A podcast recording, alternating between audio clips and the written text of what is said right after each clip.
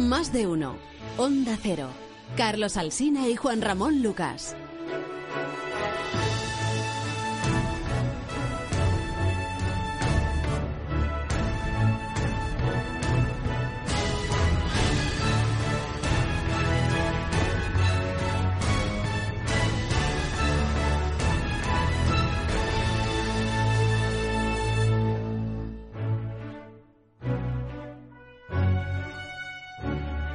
9 y 13, 8 y 13 minutos en las Islas Canarias. Con Nacho Cardero, con Ignacio Rodríguez Burgos, que enseguida se incorpora. Bueno, de hecho ya se ha incorporado. Luego nos cuenta cómo está el patio económico. Buenos días, Ignacio. Hola. Con Paco Maruenda, con Rubén Amón y con Tony Bolaño, que se encuentra en nuestro, en nuestro estudio de Barcelona, en las magníficas instalaciones de Onda Cero en Cataluña, donde Tony es bien acogido, espero. Y Eh, en- Bueno, hay días, hay días. Hoy Fran no le ha gustado mucho que llegara. ¿Por qué? Bueno, no lo sé, no lo sé. No, no me ha puesto buena cara, no me ha puesto buena cara. Me ha puesto en el estudio pequeño, eh, sin agua y, vamos, aquí condenado al ostracismo. ¿Estás castigado, quieres decir? Totalmente. Bueno, pero ¿tienes a tu vera al señor López Tena o estáis en estudio separado? No, no, estamos en el mismo estudio y lo de Fran era solamente ironía porque nos ha traído agua y café. No, no, sé, no, le ha traído café y, Bueno, y punto. bueno, eh, Buenos días, por cierto, buenos días. Empezamos bien el- la conversación. Bueno, Alfonso López Tena, que ayer fue muy comentado, muy mencionado en, o muy mencionada en este programa la entrevista que publicaba el Diario del Mundo, y digo, pues ya que hemos contado algunas de las respuestas, se las se las escuchamos a él directamente. Al- Alfonso López Tena, pues como sabrán los oyentes o no, pero aquí estoy yo para recordárselo, en su día formó parte del Consejo General del Poder Judicial, formó parte de Convergencia Democrática, digamos que era independentista en la dirección de Convergencia, cuando Convergencia todavía no se decía independentista, y después pues fundó un partido propio que es Solidaridad Catalana. Y, y tiene la, pues, la gentileza de acompañarnos esta mañana. Buenos días, que no se lo dije, señor López Tena. ¿Qué tal? Buenos días. Muy bien, gracias por, por haber aceptado nuestra invitación. Pues ayer leímos esta entrevista que daba usted en el, en el diario El Mundo y un poco la, la conclusión a la que llegaba yo al leerla es que no, no me tengo que creer al señor Puigdemont cuando dice que habrá referéndum o referéndum, ¿no? O referéndum sí o referéndum sí. ¿Usted cree que no va a haber referéndum? Eh, bueno, señor Puigdemont, recuerde usted que el señor Mas y, y también el señor Junqueras y en ese momento quien era el líder en aquel momento de la CUP, que van cambiando, que era el señor Fernández, ya dijeron en el año 2012 referéndum sí o sí. Y no hubo. y no lo hubo. Y con esa con ese eslogan, con el referéndum sí o sí, con o sin permiso de Madrid, que es la manera, que es la expresión que tienen ellos, es decir, el Estado, vamos, pues eh, con esto ganaron las elecciones del 2012. Nosotros ya dijimos que aquello era completamente una promesa absolutamente falsa y efectivamente a los dos años el Tribunal Constitucional también hicieron la misma historia, porque todo esto es repetitivo. Es decir, también una ley que aprobaron al último momento, para con esa ley que aprobaron en el último momento hacer un decreto que inmediatamente el Tribunal Constitucional suspendió y antes se echaron para atrás. Y en vez de hacer ese referéndum que les sirvió para ganar las elecciones, pues lo que hicieron fue una movilización popular y ya está. Como referéndum sí o sí ya está gastado, que fue la expresión del año 2012 al 2014, ahora es referéndum o referéndum. Y ocurrirá exactamente lo mismo. Que no habrá referéndum. Que no lo habrá. Y que habrá elecciones. Bueno, habrá elecciones, lo mismo que en el 2014, recuerde usted. Es decir, las elecciones también en ese momento plantearon que, eh, dado que no habían podido hacer un referéndum, harían unas elecciones a las que llamaron plebiscitarias, es decir, unas elecciones autonómicas, por así simples, a las cuales se les pone un nombre rimbombante para llamar al voto y ya está. Y, eh, pero en ese momento el problema era que en las encuestas Esquerra pasaba por encima de Convergencia, con lo cual las elecciones no fueron inmediatas, sino que duraron unos cuantos meses para que después de unas maniobras bastante graciosas, a las que el señor Bolaño sabe bastantes detalles y yo también, pues acabó al final Junqueras, el señor Junqueras acabó cediendo y formando una lista única con Convergencia. Ahora ocurrirá también lo mismo, es decir, Ah, pero ahora en las encuestas eh, Esquerra va eh, a años luz de convergencia por delante. Es decir, que si se forma una candidatura conjunta, si se reedita lo del Junts pel Sí, el candidato a la presidencia de la Generalitat sería el señor Junqueras. No crean, en el año 2014 también pasaba lo mismo. Y durante todo el año 2015, hasta que Junqueras cedió, también pasaba lo mismo. También que Esquerra estaba por encima de Convergencia y ya había ganado las elecciones europeas. O sea, no eran ya encuestas. Ya había existido unas elecciones reales en las cuales había pasado por encima. Y no sé, las elecciones españolas no van, no, no creo que no. No, que fueron después, sí, pero claro, pero es que como ha habido dos, ya llega un momento en que, como aquí resulta que, que estamos votando, pues mañana sí, mañana no, y el día en medio también, pues no, no, recordaba ahora. Pero entonces, es decir, ya había habido unas elecciones efectivas. Y, y eso no fue óbice para que al final Esquerra acabara cediendo y aceptando que fuera bueno, aceptando una cosa rara, porque recuerda usted que también el señor Mas no fue el número uno. no fue el candidato número uno. Ni tampoco el señor Puigdemont era el número uno por Gerona. Acabó siendo el, señor Romeva, ¿no? Era el cabeza sí, de lista. Sí, y eh, después Arturo iba... Mas era el cuarto, luego exacto. Forcadell. Sí, sí, exacto. Con lo cual, pues un apaño de ese estilo. Pero vamos, lo que quiero decir es que, eh, que, que después de eso van elecciones, es lo más probable. Que esas elecciones se hagan con una convergencia que vea que las encuestas es, queda por debajo de Esquerra, mm. eh, eso es bastante improbable. Pero entonces lo, que usted me está diciendo, usted sigue siendo independentista, quiero dejarlo claro para que no, para que los oyentes sepan dónde está usted situado. Usted sí desea, quiere que Cataluña llegue a ser un Estado independiente, pero lo que me está usted contando es que el proceso independentista del que hablan todos los días los líderes de convergencia, de Esquerra, de la CUP, eh, en su opinión, es, es, un, es un cuento. Es decir, que en, realidad ni va a haber referéndum, ni va a haber programación, ni va a haber esta, esta ley que usted llamaba ley cuántica, que es eh, pretender que en el Parlamento de Cataluña se puede aprobar una norma que diga que Cataluña forma parte de España y a la vez no forma parte de España, esta es la broma con la ironía con lo cuántico, eh, dependiendo de quién interprete la situación. ¿Todo esto es un, es un cuento? Eh, bueno, es, una manera, digamos, simple de decirlo, pero en resumen, para decirlo de una manera corta, diría que sí. Es decir, un cuento en el sentido siguiente. Todo esto desde el primer día ha ido de otra cosa. Todo esto desde el primer día de lo que ha ido es de amenazar con eh, la independencia para obtener concesiones. Concesiones tipo concierto económico, inversiones, infraestructuras, ese tipo de cosas. Como esto no ha sido creído desde el primer día en las altas instancias del Estado, a partir de ese momento, pues lo que han ido ha sido aumentando, la, aumentando el nivel de ruido para aumentar el nivel de presión. Y ya está. No ha ido de absolutamente nada más. Por eso es todo repetitivo. Mire cómo esta conversación, ¿verdad que la podríamos haber tenido igual en el año 2012? Sí, igual, hasta la, igual hasta la, tuvimos, créame. Eh, sí, estamos en el 2017, ¿eh? es decir, porque es siempre exactamente lo mismo. Y es lo mismo por una razón, porque es que no tiene la más mínima intención, ni Convergencia, ni Esquerra, ni la CUP, de efectivamente hacer la independencia de Cataluña. Lo que tienen intención es otra cosa, que es la de mover el espantajo de la independencia para así fidelizar a su público y conseguir los votos de su público. Eso es todo.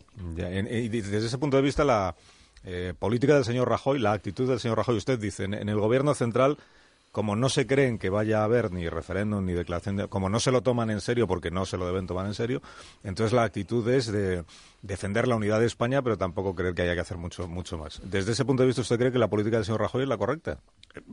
Se ha revelado para sus objetivos, que, por otra parte es lo normal, porque el, claro, el presidente del gobierno de España, ¿qué es lo que tiene que hacer con respecto a España, sino mantener la unidad de España. Es decir, yo eso lo veo absolutamente razonable, de la misma manera que veo razonable lo contrario. Eh, quiere decir que lo mejor para un país es ser independiente, es lo que da mayores, mayor capacidad de decisión, mayores mecanismos, etcétera, etcétera. Con lo cual, pues eh, por eso yo considero que lo más apropiado para Cataluña es la independencia. De la misma manera que lo más apropiado para España es la independencia. Y, en su caso, mantener que nadie se vaya de ese Estado. Con lo cual, que lo, eh, lo del señor Rajoy se ha revelado efectivo. Es decir, ¿me podría usted decir que haya pasado algo? Pasado, ¿eh? en el campo de los hechos no las declaraciones, en la retórica, en las manifestaciones, en las performances, etcétera. ¿Ha, ocurrido algo en estos últimos, por hacerlo corto, cinco años o siete años? ¿Ha ocurrido algo? Eh, Porque es, suficiente con un tribunal constitucional. Esto no quita que haya otro elemento, y es que, eh, de la misma manera que aquí los procesistas, que es una expresión que yo prefiero a la... porque lo que quieren es el proceso. No la independencia. No, lo que quieren es el proceso y vivir en el proceso, conseguir votos del proceso y mantener la situación de control de presupuestos públicos, control de redes clientelares, mm. que es el, verdadero proceso y que es lo que verdaderamente les importa. Entonces, eh, los procesistas tienen que mostrar que España es algo espantoso, horroroso y tremendo, porque para hacer de San Jorge necesitas que haya un dragón. También en España necesitan lo contrario. Para poder ser el San Jorge que defiende la unidad de España, necesitan que haya un dragón independentista al que contener. Y por esto eh, los discursos son bastante, digamos, tronitonantes, Pero también mire la práctica que es lo que ocurre, exclusivamente resoluciones del Tribunal Constitucional. Es decir, lo que ya sabe usted en el lenguaje burocrático del Estado se llama el funcionamiento ordinario de las instituciones del Estado de Derecho. Con eso ha sido suficiente. Y con eso es suficiente porque la otra parte no es un dragón, la otra parte es una lagartija. Los procesistas son una lagartija. Y por lo tanto, basta con un fax del Tribunal Constitucional para que se echen para atrás. Tuve la impresión leyendo la entrevista de ayer, eh, Alfonso, de que no tiene usted muy, muy buena opinión de Artur Mas. Eh, igual me equivoco cuando decía usted no, la tengo, da para político de cuarta regional, eh, sería un buen alcalde de un pueblo interior de Sicilia. Un buen cacique, decía, para ser exactos. Un buen cacique. Eh, sí, es que también este proceso lleva a otra cosa. Por eso creo que, es, que, sería importante que Cataluña fuera independiente. Y es que eh, estar en un régimen como el régimen actual también produce un efecto de degradación. Es decir, la clase política cada vez es más degradada y de peor calidad. Compare, con, salvando otras cuestiones y otras materias, pero compare lo que era un Maragall pues con lo que ha sido después un Montilla, o compare lo que era un Puyol con lo que es un Mas, o compare lo que era un Barrera con lo que es un Junqueras. Es decir, el proceso es de degradación. También es de degradación en otros ámbitos, ¿eh? los ámbitos empresariales, sociales, culturales, eh, etcétera, etcétera. Porque, claro, ser una provincia se paga. Se paga. Eso da lugar a que, mm, con además el sistema político catalán, y en esto es un subsistema del español, no es de funcionamiento democrático, sino clientelar, opaco y por designación y por cooptación, ninguno de todos estos líderes están allí porque nadie les haya votado, sino porque su antecesor los ha nombrado a dedo. Y claro, nombrar a dedo tiene un riesgo, y es que se elija al más fiel, al más obediente, al que menos sombra puede hacer. Por eso Pujol eligió a más. Por eso Puigcercós eligió a Junqueras. Por eso Aznar eligió a Rajoy. Recuerden ustedes, hombre, pues ya digo, al margen de que esté más o menos de acuerdo en las líneas, en las políticas, en lo que hacen unos y otros. Pero evidentemente Aznar tenía una potencia que Rajoy no tiene. Tony Bolaño me ha reprochado por mensaje interno que lo sepáis que no le permití preguntarle a Albert Rivera y por eso le voy a dar la oportunidad ahora de que le pregunte a, Alfonso López Tena, ya que lo tiene ella a su vera en nuestro estudio de Barcelona. Tony. Eh, muchas gracias, Carlos. Muchas gracias. Adelante. Sobre todo por contar lo de los mensajes internos. Pero bueno, eh, señor López Tena, Mm, corríjame si le, estoy malinterpretando, pero me está diciendo que ahora lo que estamos jugando es en un proceso donde las fuerzas independentistas están intentando eh, ponerse el cascabel para decir este es el culpable del fracaso y así tener la oportunidad de seguir eh, de seguir mareando la perdiz con unas elecciones que pueden ser intergalácticas como o algo así decía usted ayer en la entrevista mm, porque eh, al menos es lo que parece el objetivo de, convergencia parece inhabilitar a Junqueras. Sí, esa es la segunda parte del juego. La segunda parte del juego es cómo se reparte el pastel. La primera parte del juego es que el pastel sea para ellos. Eso es lo que. Eh, para eso que se mantenga el proceso que se mantenga el proceso y por lo tanto el y, por lo tanto con eso se consigan el control de las instituciones autonómicas, los ayuntamientos, fundamentalmente los ayuntamientos, ya sabe usted que a partir de dos años antes o tres años antes, mire, ahora mismo lo acaba de decir la nueva secretaria general o como se llame ahora de convergencia o como se llame ahora, la señora Pascal acaba de decirnos que nuestro objetivo es eh, ganar las elecciones municipales de 2019. Pero en 2019 no estaríamos fuera de España, criatura. ¿De qué quedamos? que quedamos. Recuerde también que el señor Junqueras, su objetivo es que en el año 2018, y si es posible adelantarlo a finales del 2017, Cataluña, la Generalitat pueda liquidar y ejercer las mismas competencias en materia fiscal que en la actualidad ejerce Murcia. Bueno, también lo mismo, pero ¿se entiende? ¿No vamos a ser independientes, mi querido Oriol? ¿Y qué pasa? entonces, eh, después de ser independientes, en diciembre ejercerán las funciones que ejerce Murcia en materia fiscal. Entonces, una cosa es eso, una cosa es, digamos, mantener el control mm, global y la otra es ya el reparto interno del pastel. Digamos como entre la mafia de entre la mafia de Corleone, entre la mafia de, de Palermo y entre la mafia de Catania. Bueno, pues lo fundamental es que la mafia mande. La segunda parte ya es cuál de las familias es la que manda. Y dentro de ese juego, de allá de familias, es donde viene, que evidentemente Convergencia pasará por delante de Esquerra y Esquerra al contrario, y es donde viene también el juego de a quién se le va a colgar el San Benito de por su culpa no se ha hecho el referéndum. Evidentemente el que tiene todo ese San Benito ahora mismo, desde el punto de vista general, de cara a que la mafia siga mandando, es eh, los comuns y Podemos. Pero internamente, ahí es donde vendrá el juego de a quién se le cuelga. ¿Quién es el que se echa atrás? ¿A quién? Para ser exactos, eh, ¿quién se podrá presentar públicamente como que es el responsable de que se echa para atrás y ese referéndum no ocurre? Y ahí es donde viene el juego ya. Y ahí sí que hay un juego interesante por parte de Puigdemont, porque parece que va un poco, digamos, a su aire. Y como va a su aire, pues también puede hacer cualquier cosa. Entre otras cosas, la de lanzarse directamente al